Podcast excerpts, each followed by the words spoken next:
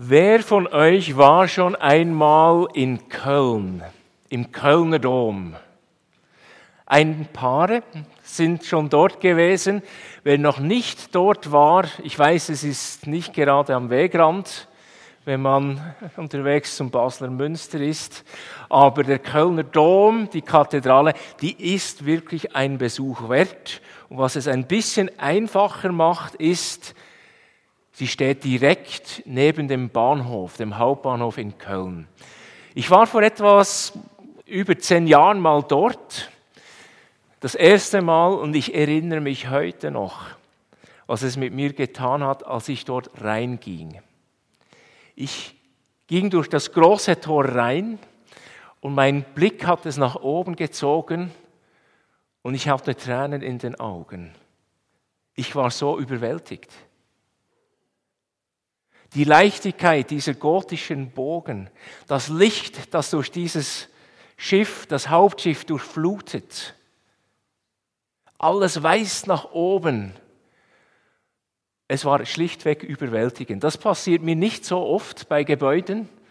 Ich habe eher eine nüchterne Betrachtungsweise als ehemaliger Zimmermann. Da schaue ich eher auf die technischen Details. Aber dieser Raum dort hat etwas mit mir gemacht. Der Gedanke, der mir kam, war, da ist irgendwie beim Architekten etwas Himmlisches geschehen, als er den Entwurf gemacht hat. Das ist unmöglich, dass ein Mensch so etwas Schönes sich selber ausdenken kann. Das ist mir durch den Kopf gegangen.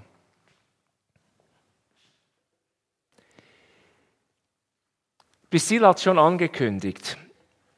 Das Thema heute im Zusammenhang mit Jesus, der Geisthäufler, mit dieser Serie, wo wir die Anfänge der Pfingstbewegung betrachten.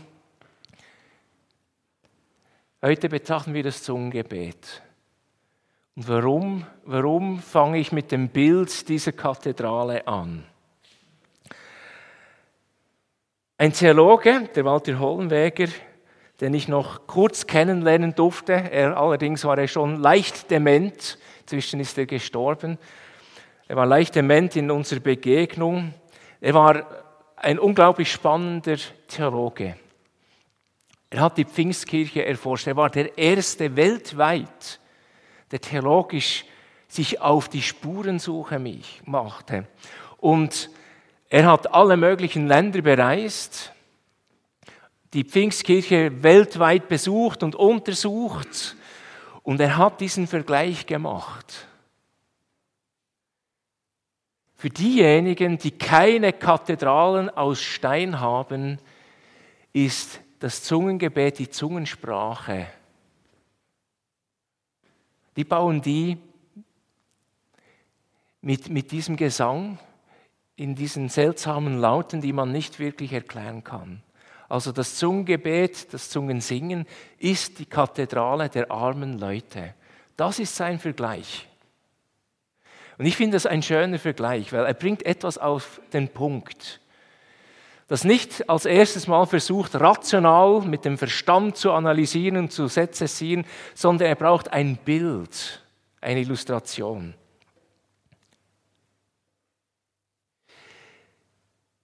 Er hat gesagt, das Zungenreden schafft mit seinen Klängen, mit seinen Tönen, eine Kathedrale von Tönen, einen sozioakustischen Raum. Ein kompliziertes Wort. Und er hat auch Folgendes gesagt. Das Zungengebet ist ein sprachliches Symbol für Gottes Gegenwart. So wie die Kathedrale etwas von der Majestät Gottes ausdrücken kann, so wie das Abendmahl uns daran erinnert, dass Gott wirklich hier ist, in Jesus Christus. So macht er den Vergleich zum Sprachengebet, zum Zungengebet.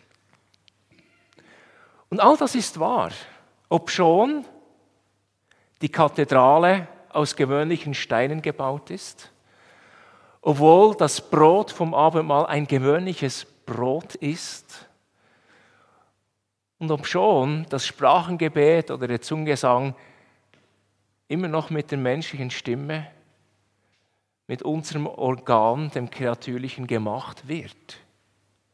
Und trotzdem sagt er, hey, es erinnert uns daran, Gott ist da. Ich finde das einen schönen Vergleich. Die Kathedrale, die hat eine Faszination und die kann gefährlich sein, die kann aber auch sehr schön sein. Und dasselbe gilt auch für das Sprachengebet, das Zungengebet. Fasziniert auch. Und auch dort kann es Gefahren haben, diese Faszination. Aber da ist auch eine Schönheit drin. Und jetzt ist natürlich die Frage berechtigt, braucht es, um diesen Vergleich weiterzuführen, Kathedralen, um Gott zu begegnen? Braucht es das Zungengebet, um uns daran zu erinnern, dass er da ist? Ich möchte mal die Frage so im Raum stehen lassen. Was ich aber dazu sagen kann, ist, Menschen, die eine Kathedrale beten, die stellen sich Fragen, die sie sich sonst nicht stellen würden. Und dasselbe gilt auch für das Sprachengebet. Wer das erlebt, stellt sich Fragen, die er sich sonst nicht stellen würde. Ich möchte mit euch ein bisschen diesem Phänomen nachspüren, gerade weil ich weiß, dass nicht alle, die Teil von dieser Gemeinschaft sind, pfingstliche Wurzeln haben. Ich möchte es zum Thema machen, weil ich weiß, dass das nicht etwas ist, das wir jetzt gerade jeden Sonntag praktizieren und feiern. Und trotzdem gehört es zu unserer Geschichte und wir wollen uns diese Zeit nehmen. Wir beginnen mit den Anfängen. Und zwar, die gehen ganz weit zurück. Jesus, nachdem er auferstanden ist, sagt seinen Jüngern, geht nach Jerusalem, geht dorthin und betet und wartet, weil der Heilige Geist wird kommen und er wird euch erfüllen. Und das wird etwas mit euch machen. Und die Jünger dachten und waren in Erwartung, dass irgendetwas geschehen wird, das schon von viel längerer Zeit angekündigt worden war, nämlich vom Propheten Joel. Dort steht geschrieben, es kommt die Zeit, da werde ich meinen Geist ausgießen über alle Menschen. Nicht nur über Propheten, nicht nur über Könige, nicht nur über die Richter, irgendwelche Einzelpersonen, sondern über alle Menschen. Eure Männer und Frauen werden dann zu Propheten. Alte und Junge haben Träume und Visionen. Sogar über die Knechte und Mägde werde ich zu jener Zeit meinen Geist ausgießen. Und die Juden waren in Erwartung, dass diese Zeit kommen wird. Und Jesus sagt seinen Jüngern nichts anderes als das. Hey, die Zeit ist nahe, wo sich diese Prophezeiung erfüllen wird. Und das Spannende ist, über alle, über alle, die normalerweise nicht dazugehören. Nicht nur über Männer, sondern auch über Frauen. Nicht nur über die Mündigen, sogar über die Jungen, die Unmündigen. Und nicht nur das, selbst die Knechte und die Mägde werden diesen Geist erfahren. Und dann geschieht das, das Jesus da angekündigt hatte in der Apostelgeschichte 2, wo wir als Bewegung unseren Namen ableiten, als unsere Tradition diesen Namen ableiten. Plötzlich setzte vom Himmel her ein Rauschen ein, wie von einem gewaltigen Sturm. Das ganze Haus, in dem sich die Jünger und die, die mit ihnen gebetet haben, es waren etwa 120, war von diesem Brausen erfüllt. Gleichzeitig sahen sie so etwas wie Flammenzungen, die sich verteilten und sich auf jeden einzelnen von ihnen niederließen. Alle wurden mit dem Heiligen Geist erfüllt und sie begannen in fremden Sprachen zu reden. Jeder sprach so, wie der Geist es ihm eingab. Das ist das erste Mal, wo diese Gabe, das in Sprachen sprechen, erwähnt wird. Es fällt auf, dass in der Apostelgeschichte immer dann, wenn Gott seinen Geist schenkt und er im Leben von Menschen Einzug erhält, dieses Phänomen, dass sie in fremden Sprachen sprechen, erwähnt wird. Und da dürfen wir so wie zwei verschiedene Elemente beobachten. Das eine, das dürft ihr gleich wieder vergessen, die Fachbegriffe, aber ihr habt sie dann mal gehört, die Xenolalie. Das ist das Fremdwort für wenn Gottes Geist kommt und eine Sprache wirkt, die tatsächlich auch von Menschen gesprochen werden. Und genau das passiert in der Apostelgeschichte 2. Da haben wir diese Jünger, die immer mit Jesus unterwegs waren. Und all die Pilger, die da zum Fest zum Tempel nach Jerusalem gekommen sind, die aus dem ganzen römischen Raum, aus der ganzen bekannten damaligen Welt gekommen sind, die hören, wie diese Jünger auf einmal in ihren Sprachen sprechen. Und sie realisieren, da passiert etwas Bedeutsames. Was, was geschieht hier? Äh, Petrus erklärt, oder? Und deutet es. Und ganz viele Menschen erkennen dieses Zeichen als ein Zeichen von Gott, dass er da am Wirken ist, dass es bedeutsam ist. Und die Gemeinde wächst auf einen Schlag um 3000 Menschen. Die erste Megachurch. Und von dort geht es dann weiter. Und das geschieht immer wieder. Und dann gibt es das zweite Phänomen, die sogenannte nicht Xenolalie, sondern die Glossalie. Das ist ein Sprechen, das auch gewirkt wird, das aber sich nicht irgendwie einer bekannten menschlichen Sprache zuordnen lässt. Da spricht man manchmal auch in Engelszungen und so weiter. Und diese beiden Phänomene haben dann die Apostel eingeordnet. Sie haben versucht zu deuten, was geschieht da. Es war ja für sie neu. Man kannte es nicht. Und so hat man das eingeordnet man hat es vor allem zuerst als ein Zeichen verstanden. Einerseits ein Zeichen für diejenigen, die den Geist empfangen haben. Aha, da ist etwas geschehen, Gottes Geist wirkt etwas bei mir. Es war aber auch, und das ist das Zweite, ein Zeichen für die Menschen um sie herum, für die Juden. Wie da Apostelgeschichte 2, die realisieren etwas, ist ein Zeichen, was da geschieht. Gott tut da etwas. Er ist gegenwärtig. Und es ist als drittes auch ein Zeichen für die Heiden. Der Cornelius, ich habe darüber gepredigt, war ein Heide. Und da kommt Gottes Geist über diesen Heiden, der keine große Ahnung von den jüdischen Reinheitsgesetzen hat und so weiter. Und die Gemeinde versteht, aha, das ist ein Zeichen. Gott hat sein Zeichen auf diesen Heiden gelegt. Von nun an gehören die auch dazu, zu diesem Volk Gottes. Ein Zeichen von Gott. Dann hat man weiter versucht, ähm, das einzuordnen, wie geht man jetzt mit dem um? Das wurde dann natürlich auch in den Gottesdiensten rege gepflegt und man hat dann versucht, ein bisschen Ordnung reinzubringen, damit das da nicht ausufert und so.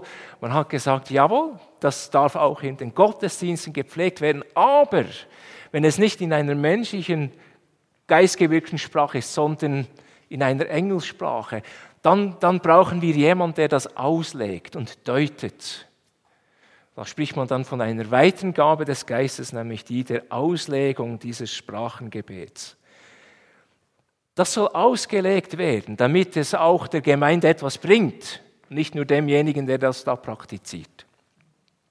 Paulus hat aber gesagt, hey, pflegt das auch in euren persönlichen Gebet sein, nicht nur im Gottesdienst, weil es tut euch gut, es auferbaut euch bei der Fürbitte, äh, beim Danksagen oder auch zum Singen.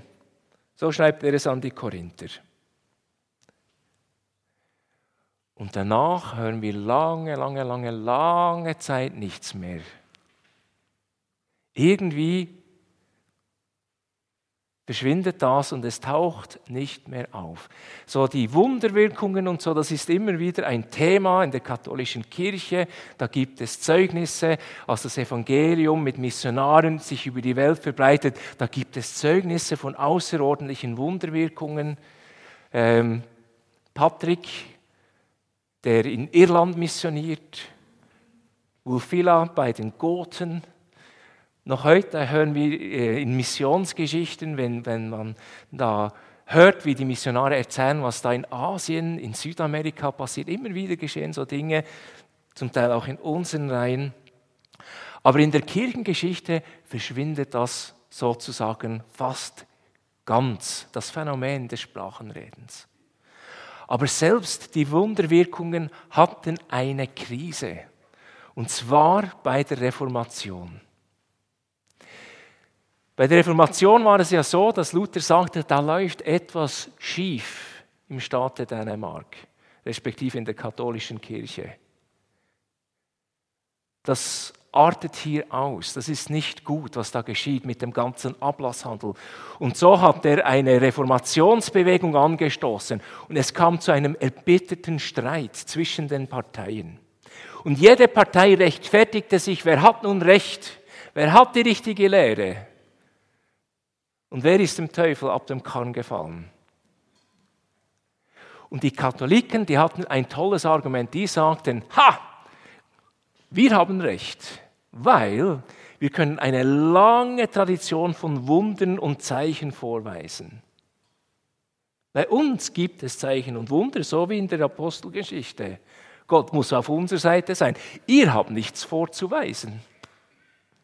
Wahrscheinlich hatte die katholische Kirche auch nicht mehr so viel vorzuweisen, aber immerhin hatten sie eine Tradition und eine Geschichte, wo es Teil davon war.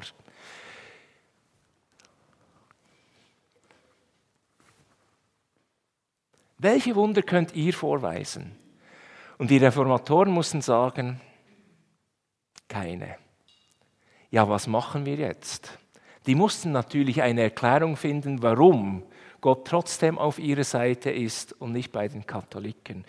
Und sie kamen mit einer genialen Strategie. Sie sagten Folgendes. Ja, die Zeichen und Wunder in der Bibel, die hat es gegeben und die brauchte es, damit die Menschen dieser Botschaft von Jesus Christus vertrauten und glauben konnten. Damit dass ausgewiesen war, dass das wirklich Apostel sind und dass die wirklich von Gott durch Jesus gesandt sind. Aber nachdem wir die Bibel hatten, und die hat ja für immer Gültigkeit, braucht es ja Zeichen und Wunder nicht mehr. Jeder wusste, dass das Wort des Gott, Gottes Wort ist. Und darum hat das Wirken durch Gottes Geist in Zeichen und Wunder mit den Aposteln aufgehört. Sprich, alles, was nachher gewirkt wurde, war nicht mehr Gott, sondern kommt aus der anderen Küche. Dass ihr Zeichen und Wunder habt, ist der Beweis, dass ihr eben falsch seid. Es ist ein anderer, die bei euch wirken da.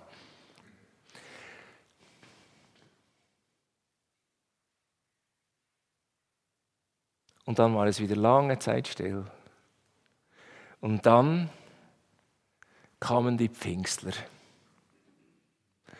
Und auf einmal musste man sich wieder mit diesem Phänomen auseinandersetzen. Ich habe euch schon erzählt, 1906, wie da in dieser Gemeinschaft auf einmal etwas gewirkt wird. Und es ist schon spannend. Die ersten Menschen, die diese Gabe erhalten haben, die haben tatsächlich die Gabe der Xenonalie erhalten. Die sprachen auf einmal in Spanisch, obwohl sie nie Spanisch gelernt hatten.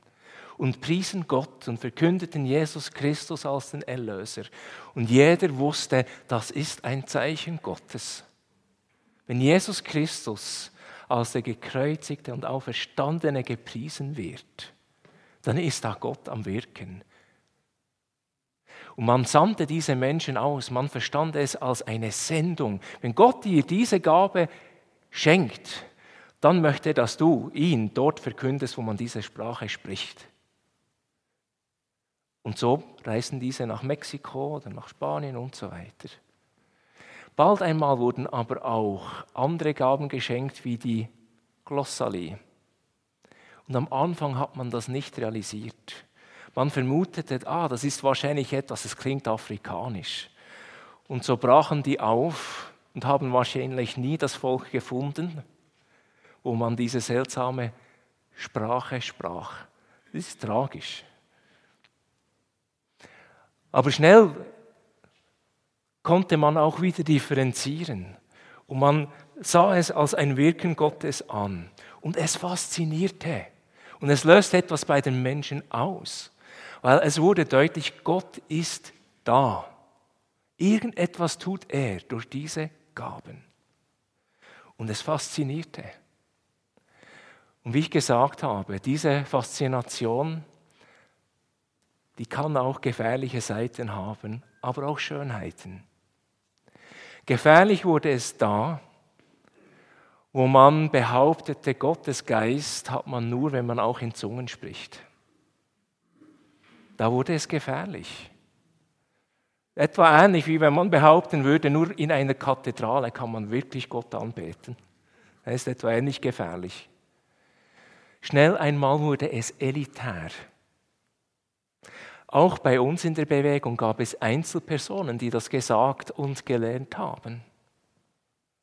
Und statt dass es Gräben überwindet, dass auf einmal Knechte und Mägde mit ihren Herren zusammen vor Gott als Gleichwertige anbeten, werden neue Gräben gezogen und aufgerissen. Gottes Geist wird missbraucht, um wieder zu teilen, was eigentlich Gott zusammengeführt hat.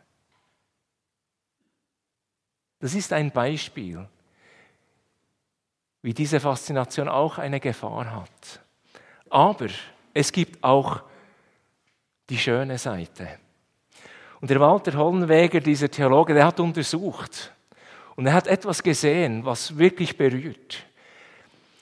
Gerade zum Beispiel in Lateinamerika, wo viele Indigene schlecht Spanisch sprechen und die Herrschaften gut Spanisch sprechen, weil es die Sprache ist, die man dort spricht, die Muttersprache ist, hat er festgestellt, dass tatsächlich Gräben überwunden wurden.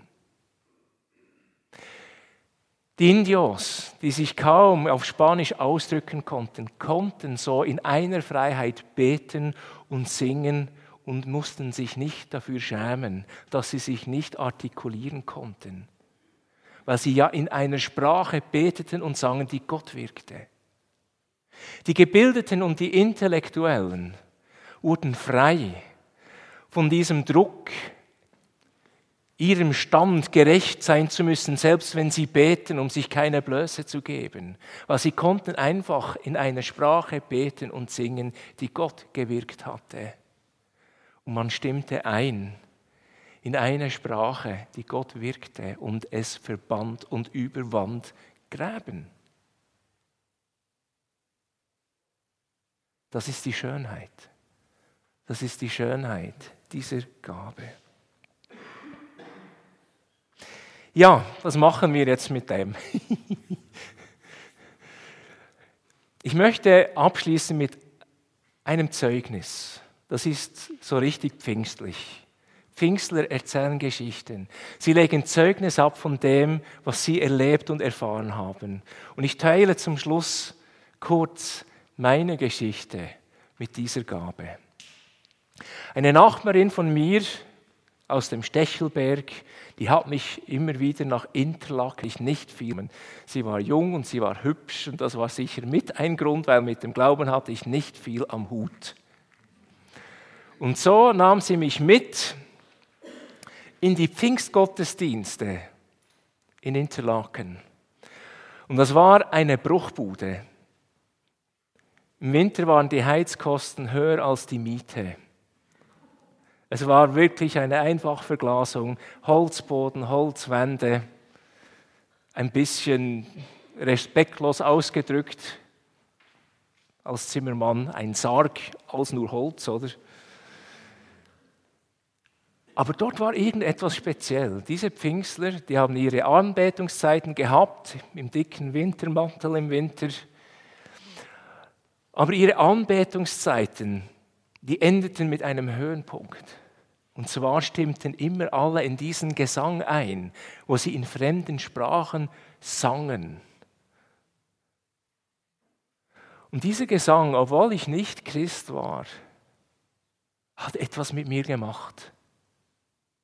Ich selber konnte das nicht. Es war gewöhnungsbedürftig, aber etwas verstand ich. Gott ist da.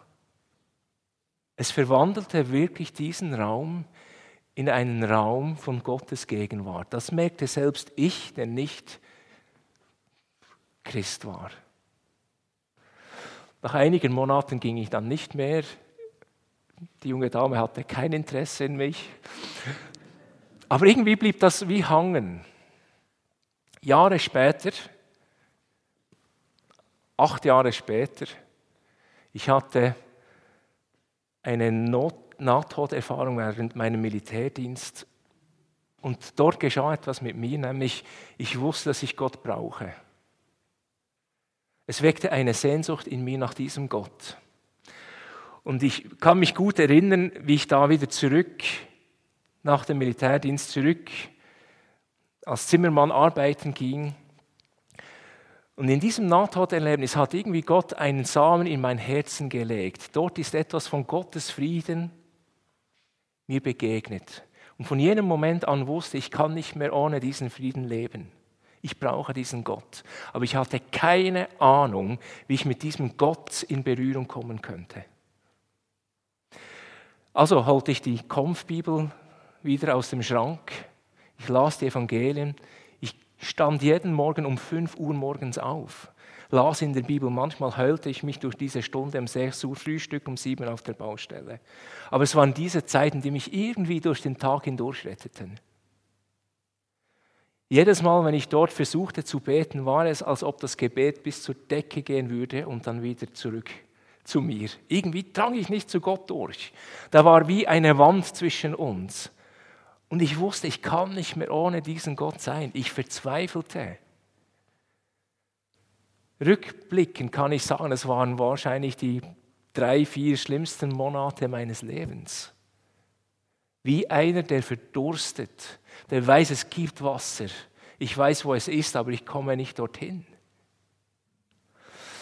Mein Cousin, der war damals auch in einer Pfingstkirche. Ich habe da mal mit ihm gesprochen. Der hat gesagt, komm zu uns. Das gibt eine Kinderwoche und ähm, arbeite mal mit und vielleicht gibt es ein bisschen Entspannung. Und während dieser Kinderwoche haben die an einem Abend für mich gebetet. Tom, hast du schon den Heiligen Geist? Und ich sagte, ich glaube nicht. Und so legten sie da Hände auf in gut pfingstlicher Tradition und beteten und es geschah natürlich nichts. Aber auch in jener Woche bin ich immer um fünf aufgestanden, nahm die Bibel und las. Es war ja irgendwie so das Einzige, wo ich den Eindruck hatte, ich bin wenigstens ein klein bisschen näher bei diesem Gott.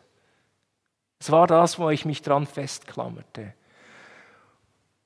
Und so auch am nächsten Morgen, ich schlug die Bibel auf und da war irgendein Text aus einem Paulusbrief, habt das oder jenes. Und ich dachte, pff, jetzt bittest du einfach Gott darum.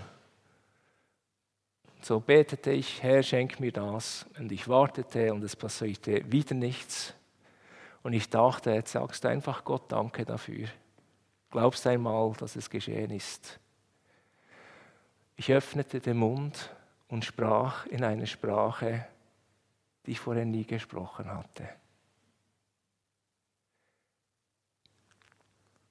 Und der Raum füllte sich mit dieser Gegenwart den ich damals erlebt hatte, vor acht Jahren. Und ich wusste, ich bin da. Gott hat mir ein Zeichen gegeben. Du bist zu Hause angekommen. Das ist meine Geschichte. Die Geschichte meiner Frau sieht ganz anders aus. Aber es war das Zeichen, das ich damals brauchte, um zu wissen. In der Pfingstkirche der Bewegung Plus war das nie die Bedingung, das Sprachengebet, der Beweis, der unbedingt sein musste, damit wir in Zungen sprechen oder damit wir im Geist erfüllt sind, will ich sagen. Der Johann Wittmer war einer der drei Gründerväter die zwei anderen, die sprachen in Zungen. Johann Wittmer sprach nie in Zungen. Aber Gott wirkte durch ihn auf eine außerordentliche Weise. Viele Menschen wurden geheilt durch ihn. Er hatte einen unglaublichen Befreiungsdienst, den er da praktizierte. Und es war offensichtlich, Gottes Geist ist auch bei ihm, auch wenn er das Sprachengebet nicht hat. Und so war es schon von Anfang an, auch wenn Einzelpersonen es anders lernen, aber bei uns in der Bewegung Plus. Ja, wir glauben, dass das Sprachengebet durch Gottes Geist gewirkt wird. Aber wir glauben auch, dass wenn jemand nicht in Sprachen spricht, das nicht heißt, dass er keinen Geist Gottes hat. Da ziehen wir eine Linie. Was ich aber mit Bestimmtheit sagen kann, es ist auch heute noch ein Zeichen. Aber nicht alle brauchen dieselben Zeichen. Aber eins ist klar, ohne Gottes Geist kein Reich Gottes, egal wie dieser Geist wirkt, ob das nun durch Sprachen sind, ob das nun durch Zeichen und Wunder sind, ob das nun ist, dass Gott eine außerordentliche Gabe der Gastfreundschaft schenkt, Einsicht in die Schrift, was auch immer. Gottes Geist braucht es, damit sein Reich gebaut wird. Es ist dieser Geist, der uns überführt, wenn Dinge in unserem Leben nicht stimmen. Es ist dieser Geist, der uns Gewissheit gibt. Ja, du bist auch ein Kind Gottes. Wenn jemand von euch diese Gabe möchte, dann fragt doch jemanden. Betest du für mich, dass Gott mir diese Gabe schenkt? Ich möchte sie. Das muss nicht der Pastor sein, der da betet. Es muss nicht jemand sein, der überhaupt diese Gabe hat. Gott wirkt es. Und wenn du jemand bist, der diese Gabe nicht unbedingt braucht oder möchte, aber sagt, ich wäre dankbar darum, um ein Zeichen von Gott. Ja, dann geht auf, auch auf jemand zu und sagt, hey, bitte bete für mich, dass Gott mir ein Zeichen gibt. Jawohl, ich bin angekommen.